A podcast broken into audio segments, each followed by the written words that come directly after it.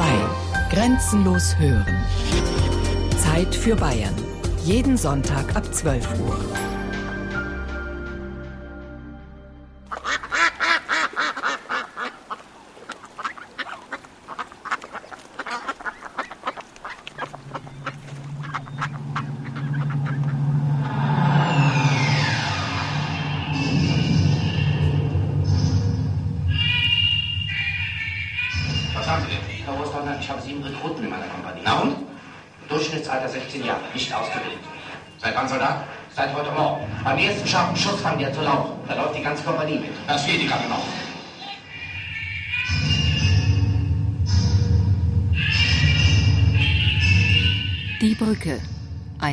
Ein Bauwerk, ein Antikriegsfilm, eine Erinnerung.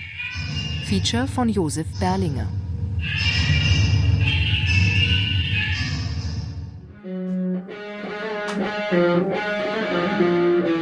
Ich habe jetzt schon ewig nicht mehr gespielt. Habe ich dir schon erzählt, mein Sohn, dass ich in der oberpfälzischen Stadt Kahn, in der der berühmte Antikriegsfilm Die Brücke gedreht wurde, in die Schule gegangen bin?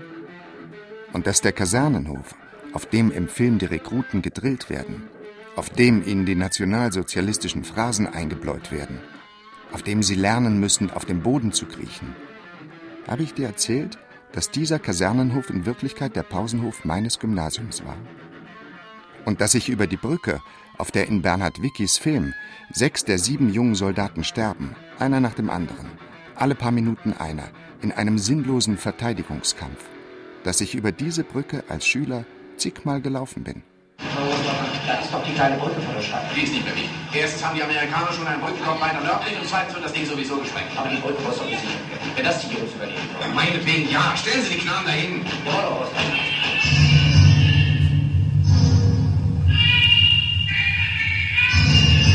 Lehmann, der sagte, ach, was soll denn das schon werden? Ein Schauspieler, der seine erste Filmregie macht, dabei war es ja die zweite, mm, sieben Laien, eine Geschichte, die keiner wissen will.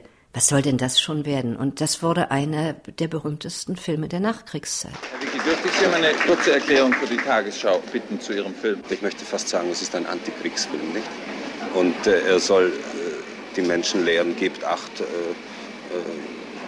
schaut hinter die Dinge, versucht äh, hinter die Schlagworte zu kommen. Schlagworte wie Freiheit oder Heldentum. Äh, was bedeutet das? Vor dem Film war das Buch, der Roman Die Brücke von Manfred Gregor, veröffentlicht 1958 im Verlag Kurt Desch. Das da oben, die Reihe, das sind lauter Auslandsausgaben. Die oberen zwei Reihen. Die Bruck ist bestimmt holländisch. Ja, die Brücke ist holländisch. Le Pont, Französisch. Dann haben wir Most, das ist polnisch. Siltal ist, glaube ich, finnisch. Dommen ist skandinavisch. De Brück, holländisch. Was haben wir noch? Ja, dann hast du das Japanische, aber das kannst du nicht vorlesen. Aponte, Spanisch. Il Ponte, Italienisch. Italienisch. Ja, Siltal war doch finnisch, das war eins von den ersten, deswegen weiß ich das Ja. noch. Siltal ist finnisch, glaube ich, ja. The Bridge, Englisch, Amerikanisch. Im Wohnzimmer des Ehepaars Dorfmeister, in ihrem Haus im oberbayerischen Bad Tölz. Gregor Dorfmeister hat als Zeitungsredakteur für den Münchner Merkur gearbeitet und ist jetzt im Ruhestand. Auf dem Buchdeckel seines Romans steht als Autorname aber nicht Gregor Dorfmeister, sondern Manfred Gregor. Ein Antikriegsroman unter Pseudonym? Nachdem äh, mein Buch beim Desch Verlag erschienen war, äh, wurde ich also teilweise telefonisch, teilweise äh, mit äh, Schriftstücken als Nestbeschmutzer beschimpft. Und man hat auch gemutmaßt, dass das Pseudonym des Buches Manfred Gregor als Autor, dass äh, mir das sozusagen das Abtauchen ermöglichen sollte. Aber äh, das war ein totaler Quatsch, weil dieser Name entstand einfach deshalb, weil im letzten Augenblick klar wurde, dass mein Familienname Dorfmeister nicht auf den fertig entworfenen Buchtitel passte. Er war um drei Buchstaben zu lang. Und dann habe ich nach ausführlicher Beratung mit dem Kurt Desch, habe ich gesagt, dann nehmen Sie halt meine Vornamen, zwei meiner Vornamen. Ich hätte noch einen dritten, aber der ist wiederum so lang, dass er nicht drauf gepasst hätte.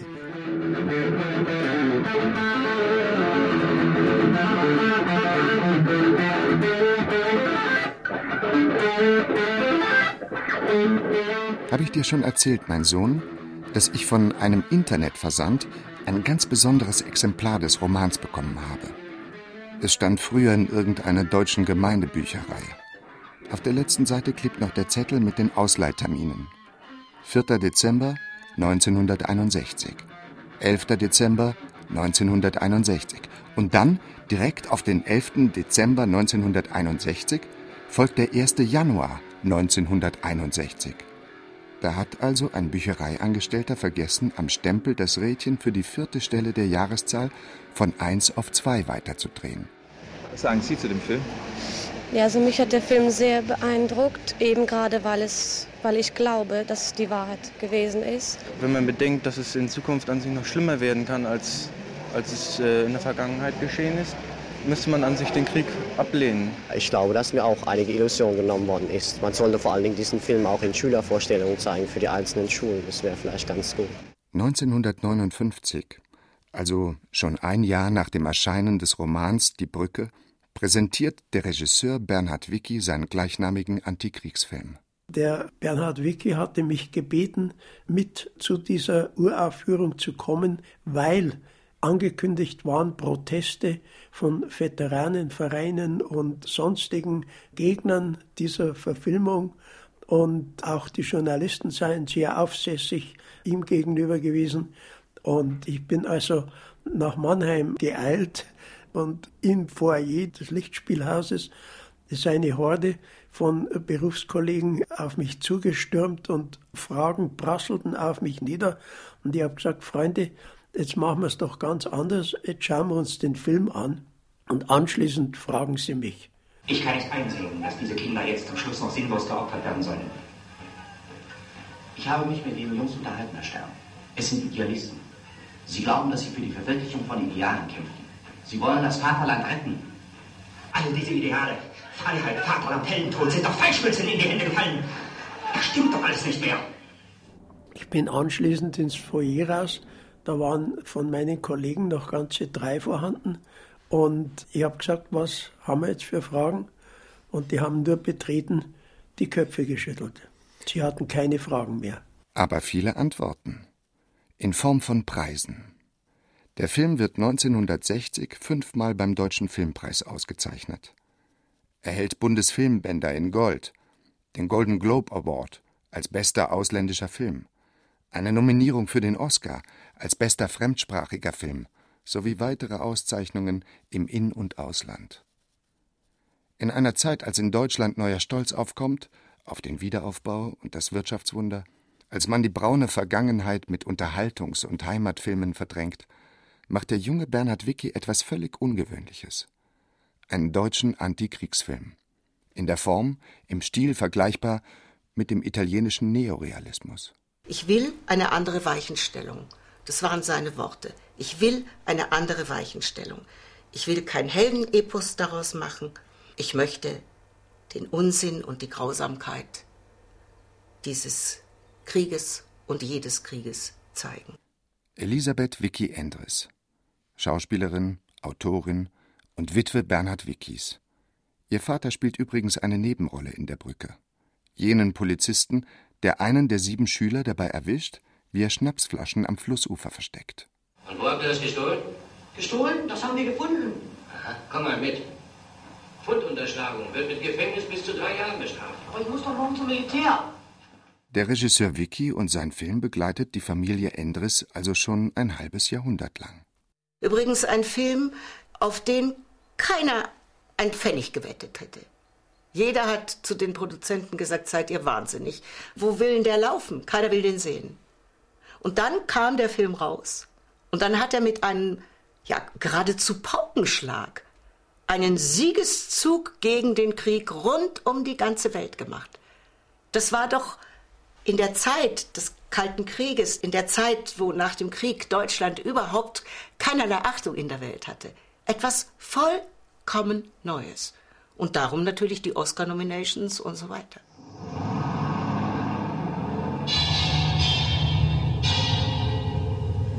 Wenn es hier jetzt doch noch losgeht mit den Bomben? So schlimm wird es schon nicht werden.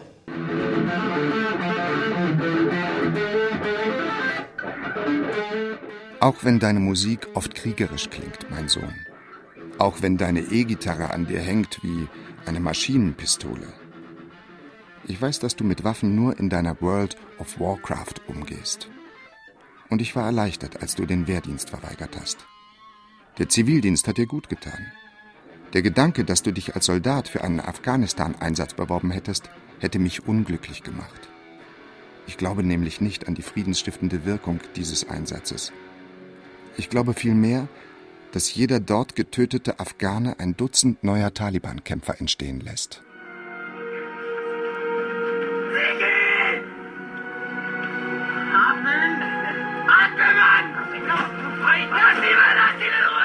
Im Jahr 2007 präsentiert der Privatsender Pro7 eine Neuverfilmung des Romans Die Brücke. Regie führt Wolfgang Panzer.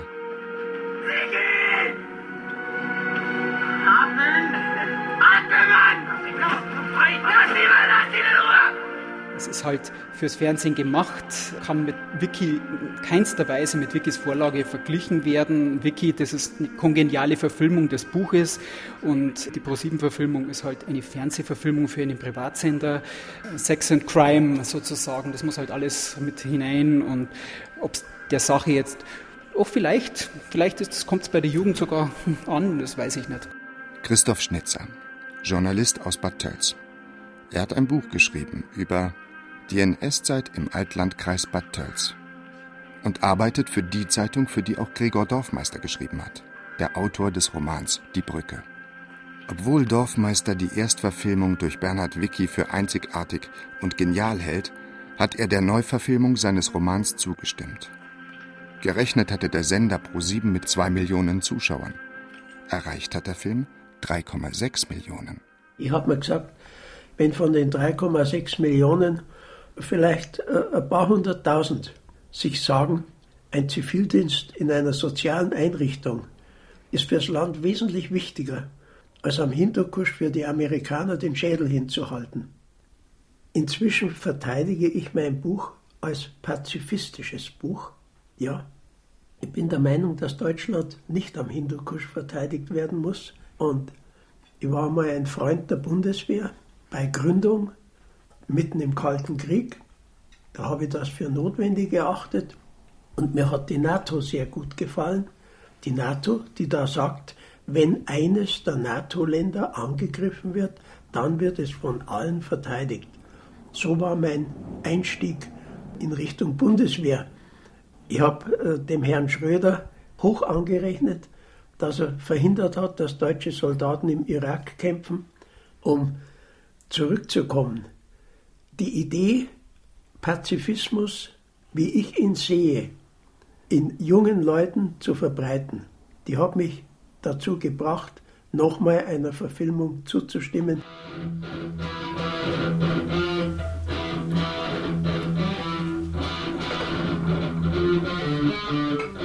Habe ich dir schon erzählt, mein Sohn, dass Bernhard Wickis Brücke der erste Kriegsfilm war, den ich gesehen habe? Und dass dieser Kriegsfilm ein Antikriegsfilm war, hat mein Weltbild ziemlich beeinflusst. Der Film war schon ein paar Jahre alt, als er mich Anfang der 60er Jahre in meinem kleinen Bayerwalddorf an der tschechischen Grenze erreicht hat. Mein Vater war damals schon tot. Dabei hätte ich ihm so gerne Fragen gestellt.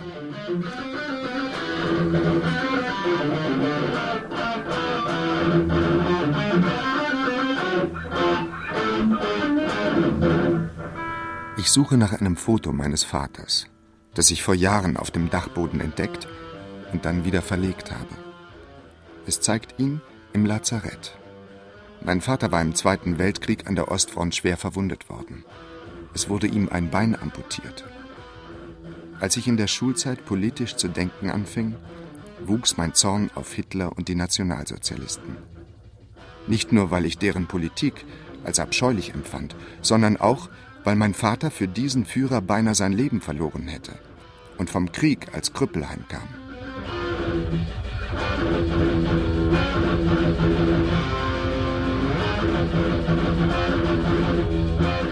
Das Foto, das ich suche, finde ich nicht. Aber ich erinnere mich daran. Es zeigt meinen Vater auf einem Bett liegend, eine Zeitung lesend, eine Zigarette rauchend. Neben ihm hängt ein orientalischer Wandteppich. Die Beinamputation scheint er hinter sich zu haben. Er sieht entspannt aus, charmant, geradezu unternehmungslustig. Hat das Foto eine schöne Krankenschwester gemacht? Oder war er froh, dass er durch seine schwere Verwundung dem weiteren Fronteinsatz entkommen ist? Ich hätte meinen Vater gerne gefragt, ob er jemals an Fahnenflucht gedacht hat. Den Deserteuren drohte im Dritten Reich die Todesstrafe. Aber drohte ihnen die nicht auch an der Ostfront? Am Tag, nachdem die Amerikaner in Bad Tölz einmarschiert waren, das war der 2. Mai, bin ich noch zerschlagen und erschöpft von meinen persönlichen Erlebnissen. Ich wollte wissen, wie schaut mein Bad Tölz aus, das ich am Abend zuvor verlassen hatte, ich möchte sagen, als Fahnenflüchtiger verlassen hatte.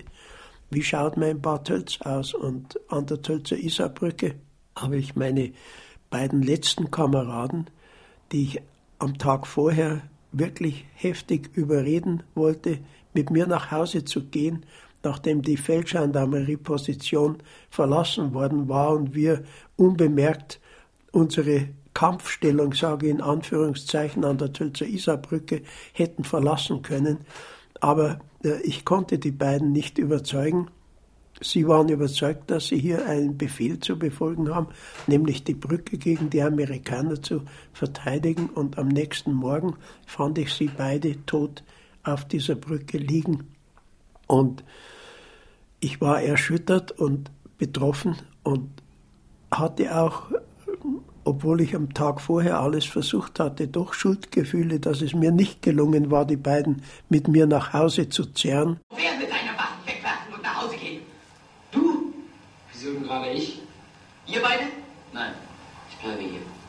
Und du? Meinst du, ich lasse euch alleine? Und du? Ich bin nicht feige. Und du? Bist du feige? Ich bleibe. Na also. Und während ich stand und, und wirklich nicht wusste, wohin mit meinen Gedanken, da kam eine ältere Frau aus der Tölzer Marktstraße runter und blieb bei den beiden toten Buben stehen und hat sie angespuckt. Und das war ein Vorgang, der sich mir eingebrannt hat, der mich auch bis heute, ich bin jetzt im 80. Lebensjahr, der mich bis heute nicht verlassen hat. Und ich habe an dieser Stelle gesagt, was, was verdammt nochmal haben wir falsch gemacht? So wie man uns erzogen hatte, so wie man uns gedrillt hatte, so wie man uns an Waffen geschult hatte. Wir haben doch nur funktioniert. Warum, warum werden jetzt die beiden Toten dafür auch noch angespuckt? Und so war eigentlich die Idee, meine Erlebnisse niederzuschreiben, von Haus aus immer nur getragen von dem Wunsch zu erklären, warum wir so funktioniert hatten und warum wir, heute wäre ich oft in Gymnasien gefragt, warum wir so blöd waren. Ja, und das war gedanklich die Geburtsstunde der Brücke. Und so beginnt Gregor Dorfmeister zu schreiben, beeinflusst von Norman Mailers Roman Die Nackten und die Toten. Wie dieser arbeitet er mit Rückblenden und gibt damit den sieben Brückenverteidigern eine Biografie und ihren panischen, kopflosen Handlungen einen Hintergrund und einen Halt. Du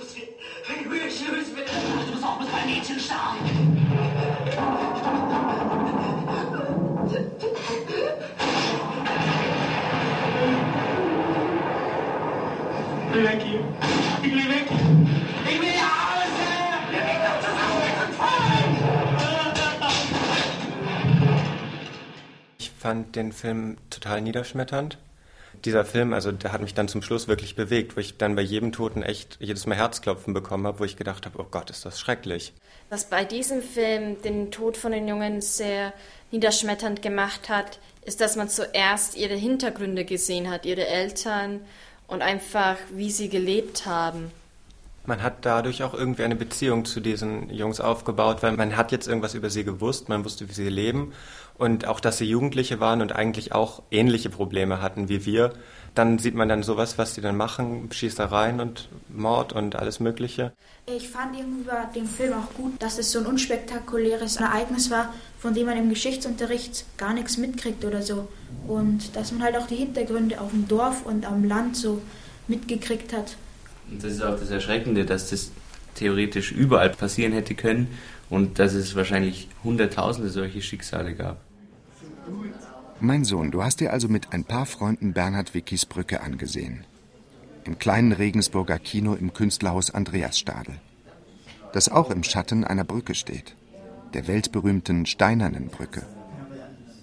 Wenn man Glück hat, und ein Kinobetreiber, der wie Medat Kammermeier in Regensburg noch Filme jenseits des Mainstreams zeigt, dann kann man Bernhard Wickis Brücke also im Kino sehen und anschließend darüber reden. Wenn man dieses Glück nicht hat, kann man sich den Film auf den heimischen Bildschirm holen.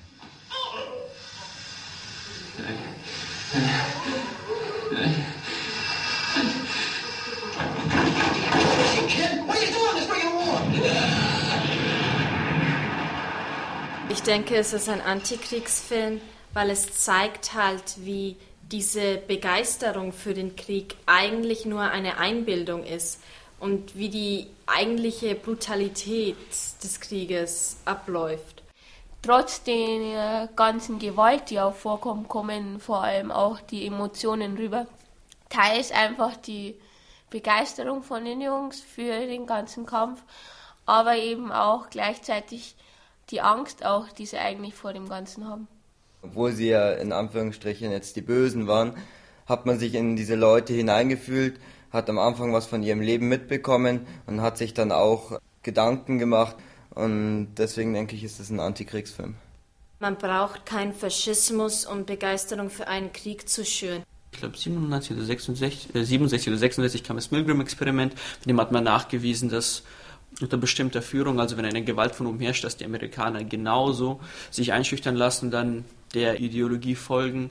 Und dann gab es ja auch neulich den Film Die Welle und das basiert ja auch auf realen Fakten, dass man Menschen sehr schnell für irgendwas begeistern kann, wenn man nur ihre bestimmten Bedürfnisse, zum Beispiel nach einer starken Person oder nach Disziplin anspricht. Ich habe während dem Film auch gemerkt, wie ich selber mich mitreißen habe lassen von dieser Euphorie von diesen Jungs. Also ich habe schon die Absurdität gesehen, weil es ja, weil ich weiß, dass es kurz vorm Ende des Kriegs steht.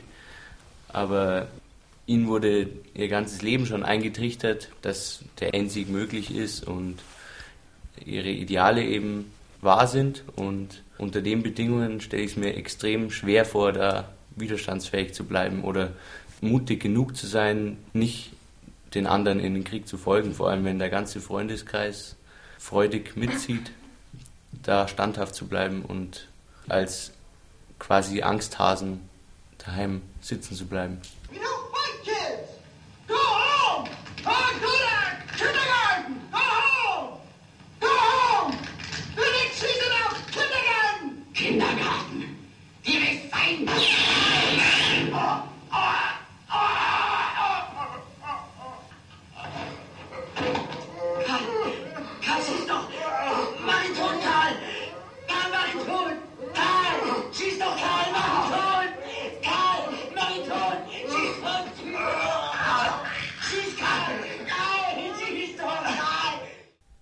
Wenn ein Soldat ein Held wird, gibt es gleichzeitig die anderen Soldaten, die er getötet hat.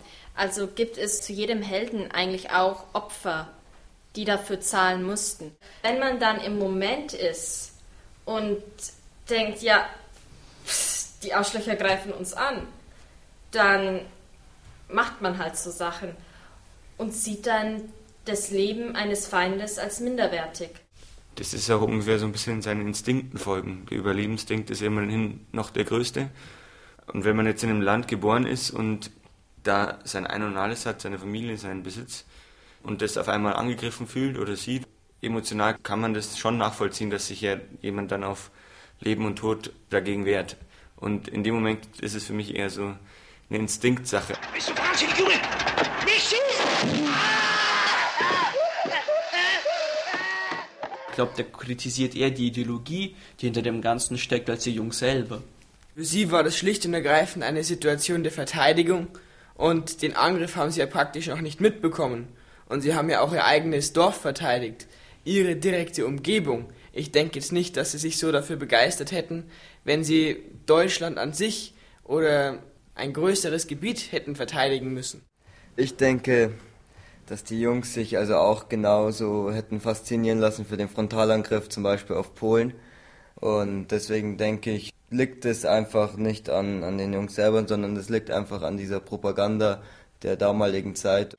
Auch die Amerikaner konnten Jugendliche dafür faszinieren, in den Krieg zu ziehen. Auch die Briten, die Franzosen, die Japaner. Ich denke, dass das Problem ist einfach diese Faszination. Auch heutzutage gibt es noch diese Faszination für Gewalt. Und ich denke, dass deswegen auch sehr viele bereit wären, in den Krieg zu ziehen, wenn sie für sich einen Grund finden. Ihr wisst ja gar nicht, was ihr hier anrichtet. Ihr wollt wohl hier noch die Helden spielen. Los, hauen Sie ab. Macht doch keine Sache. Hauen Sie ab, los!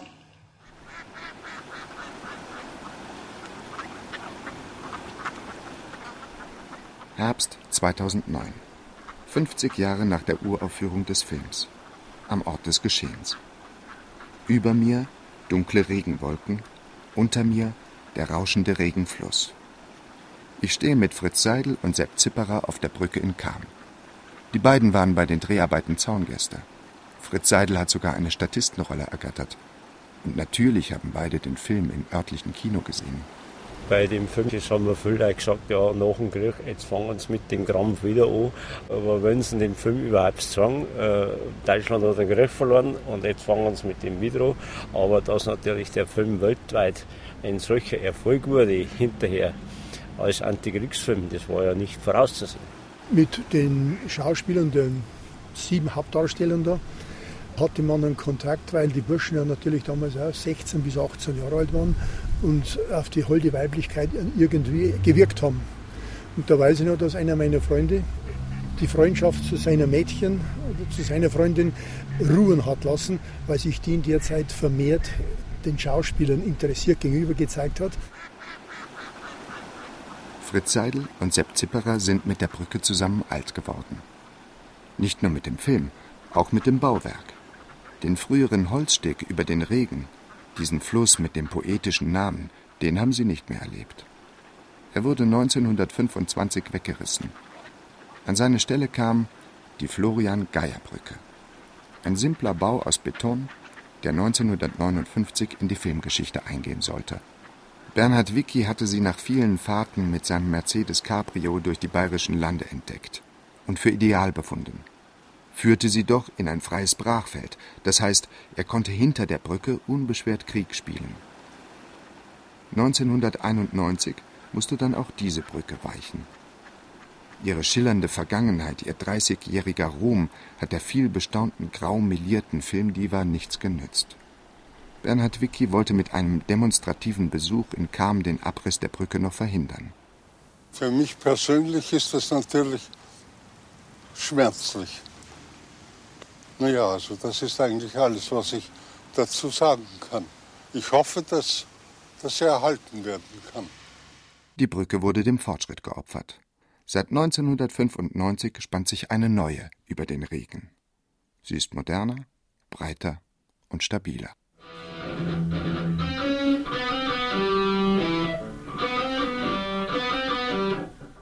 Habe ich dir erzählt, mein Sohn, dass ich als Schüler oft über die alte Original-Filmbrücke gegangen bin?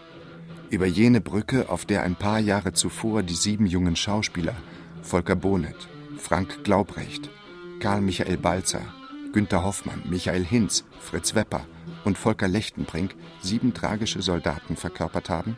Da sind wir eines Abends einmal durch die Ludwigstraße rausgegangen wir Brunnerdörfer, so wie wir hier da geheißen haben vom Ortsteil her.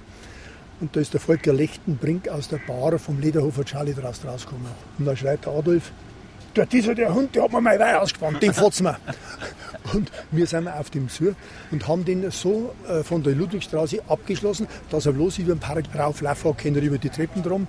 Und dann hat man erzählt, der ist atemlos im Hotel Ransberger Hof angekommen.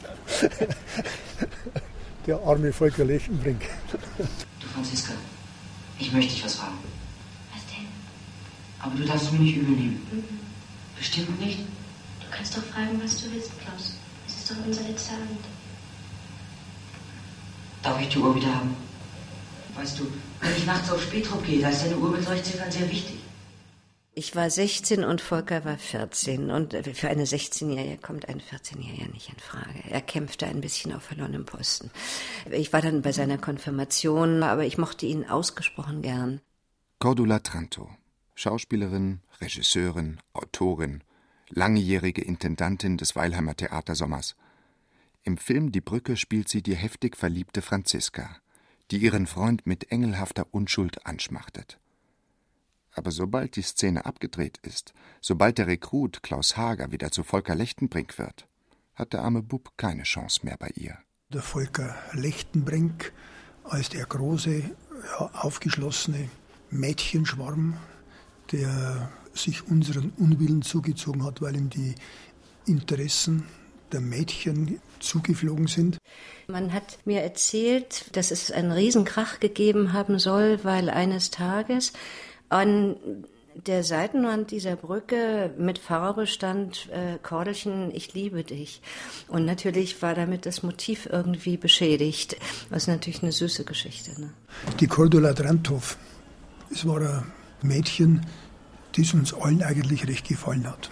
Aber es gab keinerlei Möglichkeit, dass man auch nur einen einzigen persönlichen Kontakt, nicht einmal für ein Autogramm bekommen hat. Da war schon einiges los. Also ich meine, das wissen wir ja alle, wo der Film ist, hinterlässt er oft verbrannte Erde. Und nicht nur verbrannte Erde, sondern auch vielleicht neue Babys. Und wir waren ja da eine Weile in dem Sommer, ja. Dabei hätte die junge Cordula Tranto die Rolle der Franziska, für die sie 1959 den Bundesfilmpreis bekam, beinahe nicht spielen dürfen obwohl sie schon erste Erfolge im Theater vorzuweisen hatte. Als Klein Helga in Ibsens Per Günd am Berliner Schillertheater und als Klein Annchen in Goethes Stella im Theater am Kurfürstendamm. Dass es mit Fein Franziskachen dann doch noch klappte, hatte sie ihrer Agentin zu verdanken. Ich kam dahin und bin ja Berlinerin und hatte gerade die Haare kurz geschnitten einen engen Rock an, hohe Hacken und war, wie man heute sagt, sehr gut drauf und unterhielt die ganze Mannschaft mit meinem Berliner Humor. Und dann kriegte ich als Aussage von dem Produzenten, ja, Sie sind wahnsinnig nett und aber völlig falsch. Sie verteidigen die Brücke alleine. Und äh, wir suchen eine introvertierte, eine schüchterne. Und dann habe ich gesagt, ja, das spiele ich euch. Aber nein, liebes Kind, nein, das kann man gar nicht erspielen. Mm, Film lebt nur von dem Typ und nur von der Optik. Und dann setzte Toni Markeben, diese Agentin, durch, dass Vicky mich kennenlernt. Ich kämmte mir die Haare ins Gesicht, zog mir einen Faltenrock an, flache Schuhe. Dann war der Raum gefüllt mit bildschönen Mädchenkolleginnen vom Ufer Nachwuchsstudio. Und ich fühlte mich denen wahnsinnig unterlegen. Die erzählten gerade von Probeaufnahmen von einem Rolf Thiele-Film, wo sie in so bisschen durchsichtigen Shorties Probeaufnahmen gemacht haben. Ich wurde immer kleiner und hockte mich dann in eine Ecke und dachte, naja, also wenn man deine inneren Qualitäten nicht erkennt, dann können sie dich alle am Abend besuchen. Und dann kam Vicky in diesen Raum, sah an all den Beauties, den erotischen vorbei und zog mich hinten aus der Ecke. Und das war's dann. Es muss ein heißer Sommer gewesen sein, damals in Cham. Im Archiv des bayerischen Fernsehens lagern Filmaufnahmen von den Dreharbeiten, ohne Ton. Da sind weiße Gänse zu sehen, wie sie unter den drei Brückenbögen ins kühle Wasser gleiten, und Damen des Filmteams, wie sie genussvoll Eis schlecken und ihre nackten Füße in Eimer mit kaltem Wasser halten. Der Regisseur mit Zigarette, Oberlippenbart und Baseballkappe ist eine Mischung aus Ernest Hemingway und Fidel Castro. Und die Regisseursgattin, Agnes Fink, im tief dekoltierten weißen Sommerkleid, das mit riesigen Schmetterlingen bedruckt ist, Sie sitzt gut gelaunt auf einem Jeep und teilt sich mit der jungen Cordula Tranto eine Tüte Kirschen. Ich verdanke der Brücke und der Entscheidung Wikis, mich da zu besetzen, mm, die Tatsache, dass ich nie kämpfen musste. Im Gegenteil. Also es öffneten sich alle Türen. Ich hatte so viele schöne Angebote und das ist natürlich ein unglaubliches Privileg.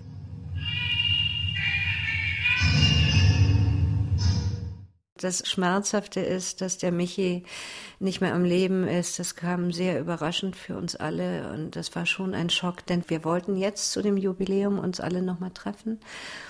Und es hat dann nicht geklappt, weil es niemand organisiert hat, aber da wäre jetzt der Michi Hinz nicht dabei. Ich habe angefangen unter Bernhard Wicki, der ja ein sehr durchgesetzter und ähm, großartiger Schauspieler war der Regie geführt hat, hervorragend, nicht leicht, nicht beliebt, nicht ohne Reibungsflächen, aber den habe ich sehr bewundert. Michael Hinz aus einem Interview vom Juni 95. In dem Film Die Brücke spielt Hinz einen der sieben Rekruten und Brückenverteidiger. In der Vorgeschichte erleben wir ihn als frühreifen Gymnasiasten, der sich von der Turnlehrerin verführen lässt. Es ist immer erzählt worden, dass da in den Duschräumen Nacktaufnahmen gemacht werden. Und das wollten wir alle gerne sehen, zumindest wollten wir sehen, wie die Frau im Wasser so ausschaut. Aber als dann der Film gezeigt worden war, hat man keinerlei Dusch- oder Badeszenen gesehen. War immer die Türe zu. Und wir waren sehr enttäuscht, denn wenigstens diese schöne Frau hätten wir gerne mal in Natura gesehen gehabt. Wenn irgendjemand unbegleitet badet, besteht in der Fantasie doch gerne äh, die Möglichkeit, dass man sich das üppig ausschmückt. Wir haben einen kurzen Meinungsaustausch noch gehabt, Vicky und ich, und zwar hat er diese Duschszene natürlich mit einer völlig entblößten Turnlehrerin krönen wollen. Muss ich sagen, hat er sehr gut ausgeschaut, war also absolut reizvoll. Nur, ich habe mir gedacht, das Damals, macht irgendwie gell? den Film, es macht ihn nicht mehr so ganz äh, glaubhaft. Und dann habe ich mir überlegt, was machst du jetzt für einen Trick, dass du den guten Bernie überzeugen kannst. Und dann habe ich gesagt, der Film soll doch jugendfrei werden. Das wird er mit dieser Szene nicht mehr. Ich freue mich, dass Vicky das damals auch so aufgefasst und erledigt hat. Bernhard Vicky, in seinen späteren Jahrzehnten mit seiner bärenhaften Erscheinung und dem grauen Bart eine Art Übervater des deutschen Films, er hatte bereits als Schauspielschüler eine prägende Erfahrung gemacht. Mit 19 Jahren war er ins KZ Sachsenhausen gekommen. Als politischer Häftling, als junger Kommunist. Das war eigentlich das entscheidende Erlebnis überhaupt in meinem Leben, das mich sicher von da an in meinen ganzen politischen Ansichten geprägt hat. Das war etwas, was geblieben ist. Bernhard Wicki war kein Rhetoriker. Er hat nicht gern theoretisiert. Er war ein Pragmatiker, ein Praktiker, ein Bauchmensch, einer, der die Sinne ansprach, die Augen, die Ohren, und der mit seiner künstlerischen Arbeit direkt in die Herzen traf. Diese Unmittelbarkeit war das Erfolgsgeheimnis der Brücke.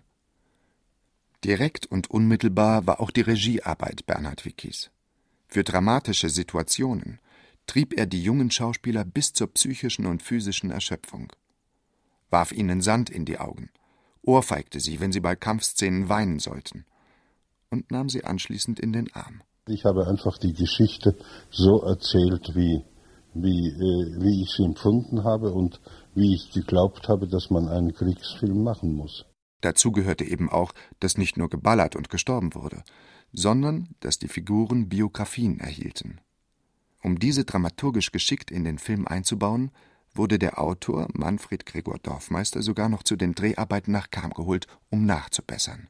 Wir haben gearbeitet wie die Verrückten, tagsüber mit Unmengen Kaffee, nachts mit Rotwein, dass wir überhaupt einigermaßen zur Ruhe kamen. Und Zigaretten, Aber nicht zu vergessen. Zigaretten natürlich. Ich habe damals noch geraucht wie ein Schlot. Wir haben gearbeitet und unser Ziel war, in einer Gegenwartsstory unmittelbar, bevor es zur Einberufung der Buben kommt, die im Einzelnen vorzustellen. Und zwar in ihrem wesentlichen Umkreis. Da habe ich eine Woche gearbeitet, bin mit einem blutenden Magengeschwür nach Missbach zurückgekehrt und wurde dann im frühen Herbst eingeladen nach Grünwald, um den Film im Rohschnitt anzuschauen. Und ich muss sagen, ich war total erledigt, total erschossen. Hans, Hans, Junge, Junge, was ist denn? Der Fritz Wepper, da kann ich mich ganz besonders erinnern an die letzte Szene, die der gedreht hat. Die Szene ist leider im Film nicht vorgekommen, wie er da so durch die Stadt geht, abgerissen und völlig hilflos und müde im Gesicht. Vicky ist sicherlich ein ungewöhnlicher, unberechenbarer, mitunter auch unbequemer Regisseur. Ich bin von der Schule heim und dann habe ich in der Schule was vergessen. Und dann habe ich von meiner Mutter das alte klapperige Tannenfahrrad genommen und bin da durchs Bierdorf gefahren. Auf einmal kommt da oberhalb Bierdorf einer rausgeschossen und schreit, war das denn hin? Ja, sage ich immer in die Schule, weil ich habe etwas vergessen, der Hausmeister spielt mir sonst so. Und hinterher habe ich erst rausgekriegt, dass der Bernhard Wicki selber war. Sagt er, wenn du wieder kommst, musst du bei mir rühren, ich brauche dich. Dann habe ich mindestens zehnmal da von Klosterberg runterfahren müssen, durchs Bier da mit dem Fahrrad. Die Szene sieht man auch, man sieht mich zwar bloß von hinten, aber dann hat es halt Essen gegeben, es hat Geld gegeben, man hat Eintrittskarten für einen Film gekriegt, also war natürlich eine super Sache.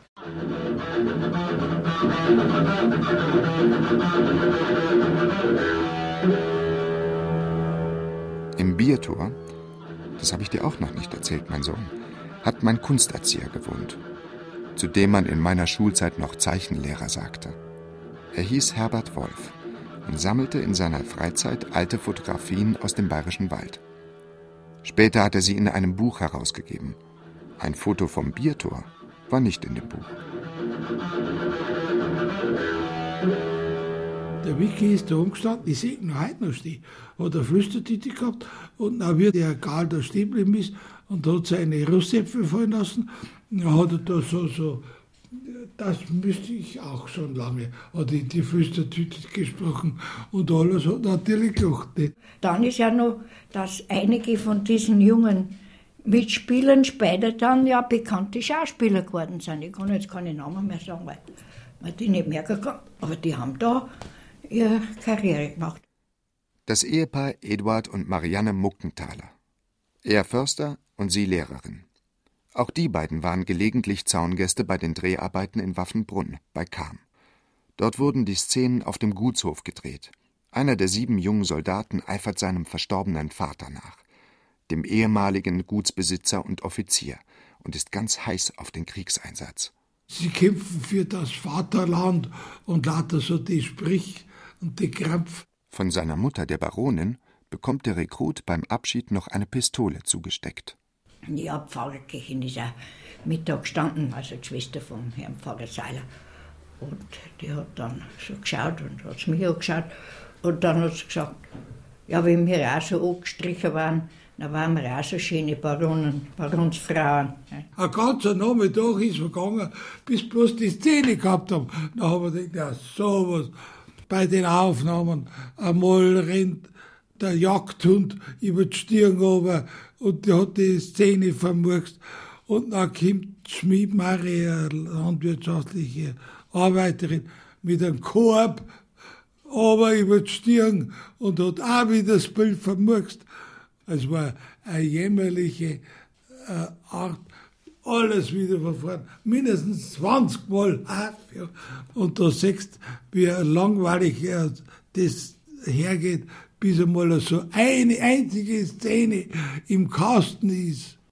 Das Schlimmste für die Kammer und besonders für die Anwohner der Schützenstraße war, dass die Bäume entlaubt wurden. Fanden die Dreharbeiten doch im Hochsommer statt und der Film spielte in den letzten Kriegstagen im April haben die gesagt, mei, um Himmels Willen, unsere schönen Baum. Aber es war halt, die haben es halt nicht anders brauchen können, weil ja im April die Bäume ja noch nicht im Laub waren. Straßenverkehrsschilder sind abmontiert worden, weil das hat alles nicht sein dürfen. Und die Brücke haben es verlängert. Das war für die Filteraufnahmen zu kurz. Da haben die Sackere, die haben mindestens einen Meter, wenn nicht eineinhalb Meter, äh, links und rechts die Brücke verlängert. Das war aber nicht erkennbar. Im Film, wenn man das sieht, da macht man Wunder, was das für Reiser sind. Dabei ist das also nur Holzgerüst, dann so Sackrupfen, Gips und dahinter nichts. Die Einleitung wird zum Schluss gedreht, beziehungsweise das Mittelstück kommt an den Anfang, je nachdem. Man weiß nun, wie man elektrisch für Nahrung gehalten wird, auf Deutsch gesagt. Wenn man das genau beobachtet, dann sieht man, der erste Panzer, der da ankommt, ist echt. Und der zweite, da sieht man von dem Lastwagen, der da drunter war, die Autoreifen. Aber das geht ja alles so fix. Wer das nicht weiß, achtet auch nicht darauf und wird es nicht bemerken. Volker Bonet.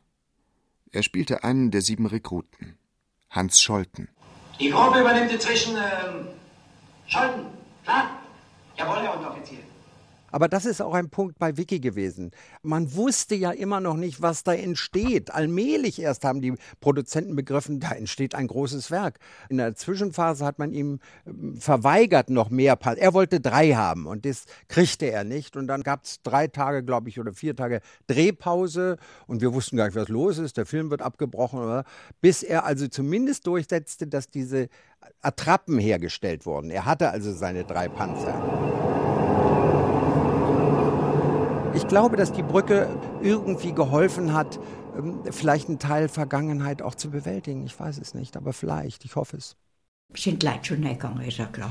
Vielen ist dann wahrscheinlich auch erst bewusst geworden, um was da geht, um was die Nazi da mit der Jugend und mit der gläubigen Bevölkerung, dass die da verführt worden sind und, und da das alles nicht.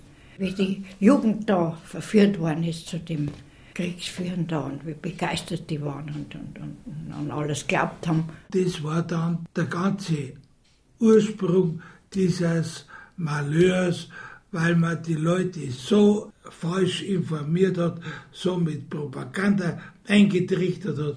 Und da ist es erst dann rausgekommen, wie wir verarscht worden sind eigentlich konnten sich alle hinter dem Film sogar verstecken und sagen, ja genau, so haben wir das auch gesehen. Volker Bonet ist Schauspieler, Autor und Regisseur. Er lebt in Hamburg.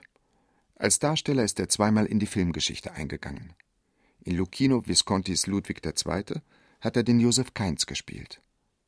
Also den Vorleser, in den der homophile bayerische Märchenkönig verliebt ist. Und in Bernhard Wickis Brücke ist er Hans Scholten, der älteste und reifste der sieben blutjungen Soldaten. Scholten ist aus einem Kriegsgebiet in die krisensichere Provinz versetzt worden und wohnt im Haushalt von Frau Mutz, der Mutter von Albert Mutz, den Fritz Wepper gespielt hat. Schreckchen ist keine Seife. Dann sieh doch mal im Küchenschrank unten nach.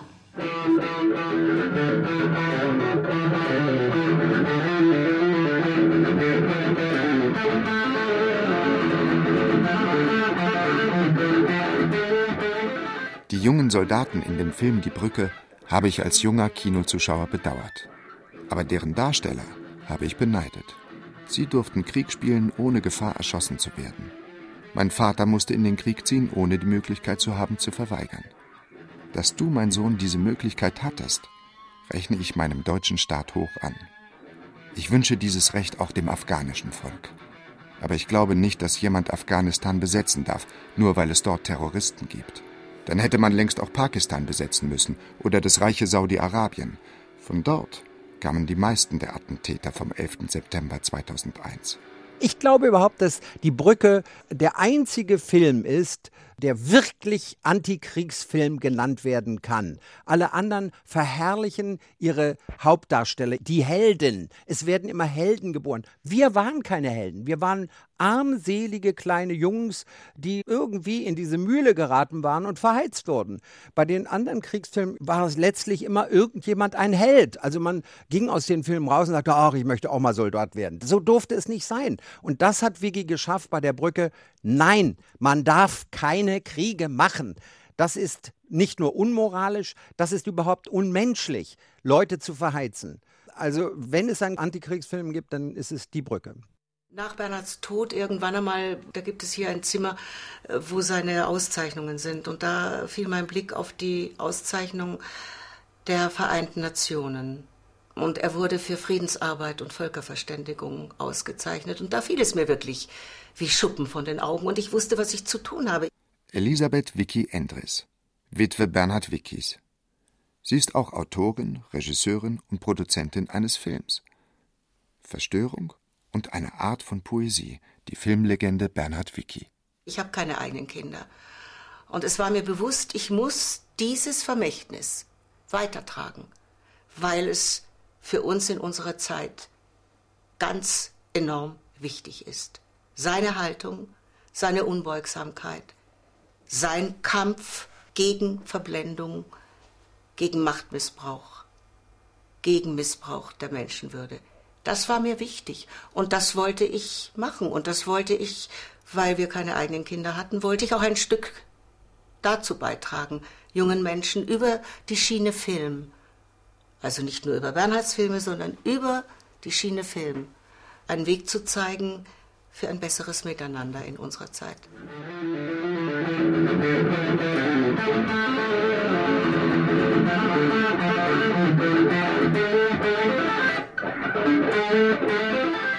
Ich habe dir eingangs von dem verschwundenen Foto meines Vaters erzählt, mein Sohn. Bei der Suche danach habe ich zwei andere Fotos von ihm gefunden. Eines zeigt ihn in Uniform vor seinem Spind. Das andere zeigt ihn ein paar Jahre später im schwarzen Badetrikot mit Kameraden am Meer. Da ist er noch zweibeinig und hat einen gut durchtrainierten Körper. Ich kenne meinen Vater aber nur einbeinig und humpelnd. Ich hätte ihn gerne gefragt, wie das war mit dem Hitler, mit dem Krieg, mit der Front, mit seiner Verwundung, mit seiner Amputation. Aber er ist zu früh gestorben. Ein Jahr vor der Welturaufführung der Brücke. Da war ich erst sechs. Aber ich kann mich gut an ihn erinnern. Und auch das Knarzen seines Holzbeins höre ich noch, wenn ich will.